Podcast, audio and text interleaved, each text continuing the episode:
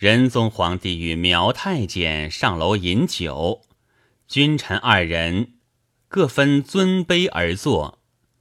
王争盛夏，天道炎热。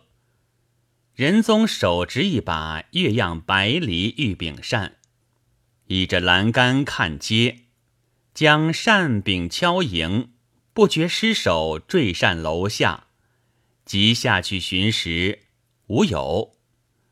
仁宗叫苗太监更沾一刻，苗太监领旨发刻罢，降道：“此善也只在今日重现。”二人饮酒毕，算还酒钱，下楼出街，行到状元坊，有座茶肆，仁宗道：“可吃杯茶去。”二人入茶肆坐下。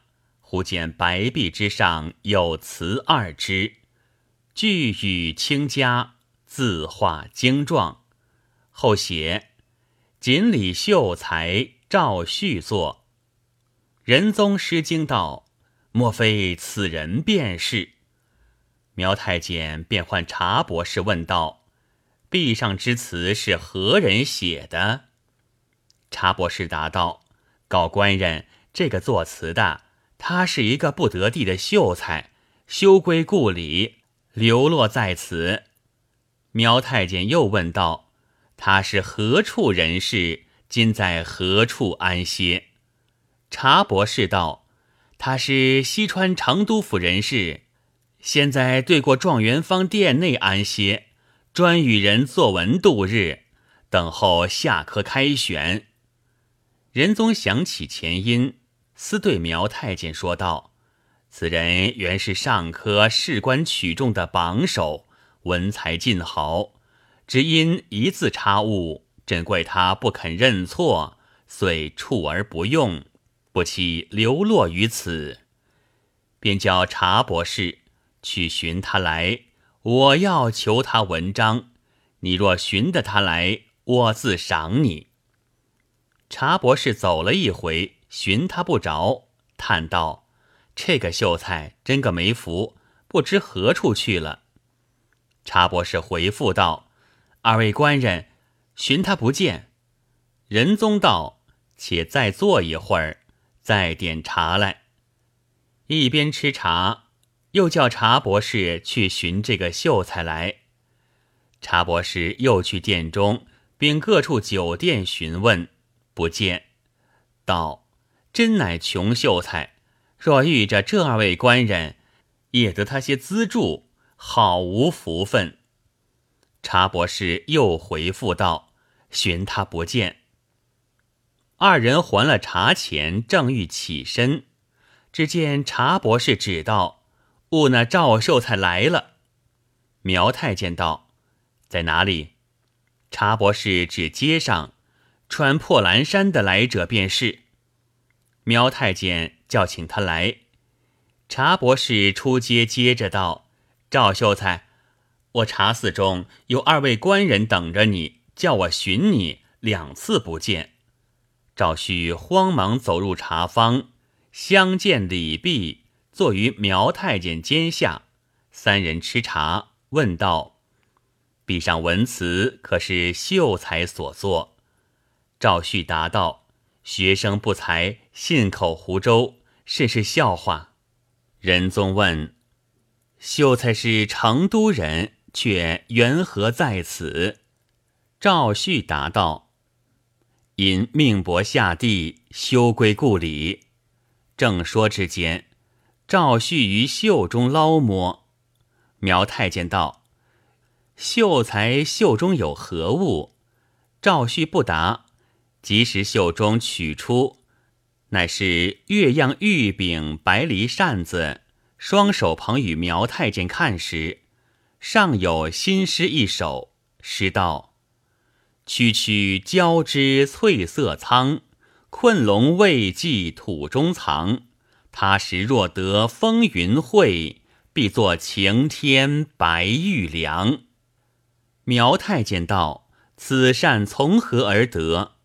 赵旭答道：“学生从樊楼下走过，不知楼上何人坠下此扇，偶然插于学生破蓝衫袖上，就去王丞相家做松狮，起笔因书于扇上。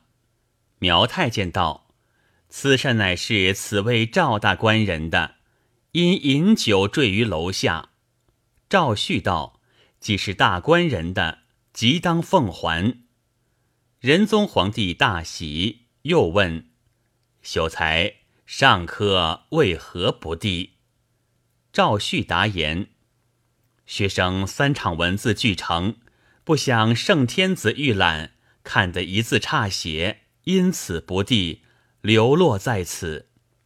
仁宗曰：“此事今上不明。”赵旭答曰：“今上至明。”仁宗曰：“何字差写？”赵旭曰：“是为字，学生写为私旁。天子高明，说是口旁，学生奏说，皆可通用。今上御书八字。”善单去疾无以履台，轻言通用，与朕差来，学生无言抵对，因此处落，至今焉至？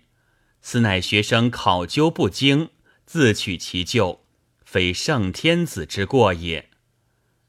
仁宗问道：“秀才家居锦里，是西川了，可认得王治郅吗？”赵旭答道：“学生认得王治郅，王治郅不认得学生。”仁宗道：“他是我外甥，我修封书，着人送你同去投他，讨了名分，叫你发迹如何？”赵旭倒身便拜，若得二位官人提携，不敢忘恩。苗太监道：“秀才。”你有缘遇着大官人抬举，你何不作诗谢之？赵旭应诺，作诗一首。诗曰：“白玉隐于顽石里，黄金埋入污泥中。今朝玉桂相提多，如立天梯上九重。”仁宗皇帝见诗，大喜道：“何作此诗？”也未见我见得你否？我也回诗一首。诗曰：“一字争差因师弟，京师流落误佳期。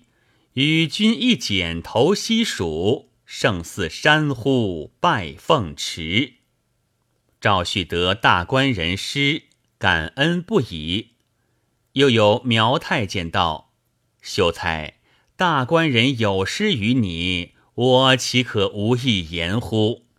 乃赠诗一首。诗曰：“旭林帝阙应天文，本得名魁一字魂。今日剪头王治郅，锦衣光耀赵家门。”苗太监道：“秀才，你回下处去，待来日早晨，我自催促大官人。”着人将书禀路费，一同送你启程。赵旭问道：“大官人地宅何处？学生好来拜谢。”苗太监道：“地宅离此甚远，秀才不劳访问。”赵旭就在茶坊中拜谢了，三人一同出门，作别而去。到来日。赵旭早起等待，果然昨日那梅须的白衣秀士引着一个虞后，担着个衣箱包袱，只不见赵大官人来。赵旭出殿来迎接，相见礼毕，苗太监道：“夜来赵大官人依着我，为此人送你启程，付一锭白银五十两，与你文书。”即到成都府去，文书都在此人处。着你路上小心敬往。赵旭再三称谢，问道：“官人高姓大名？”苗太监道：“在下姓苗，名秀，就在赵大官人门下做个管宾。秀士见了王治郅时，自然晓得。赵旭道：“学生此去倘然得意，绝不忘犬马之报。”遂吟诗一首，写于素笺，以喻谢别之意。诗曰：“旧年曾作登科客，今日还期暗点头。有意去寻丞相府。”无心偶会酒家楼，空中扇坠阑珊插，袖里诗成黄阁流。多谢贵人羞耻衣，西川志志竞相投。苗太监领了诗笺，作别自回。赵旭遂将此银凿碎，算还了房钱，整理衣服齐备，三日后启程。余路饥餐可饮，夜住小行，不则一日，约莫到成都府地面百余里之外。听的人说，差人远接新制制，军民喧闹。赵旭闻信大惊，自想：我特地来寻王治治，又离任去了，我只如此命薄，怎生是好？遂吟诗一首。诗曰：“尺书手捧到川中，千里投人一旦空。辜负高人相急饮，家乡虽近转忧忡。”于后道：“不须愁烦，且前进，打听地时如何。”赵旭行一步，揽一步，再行二十五里，到了成都地面，接官亭上。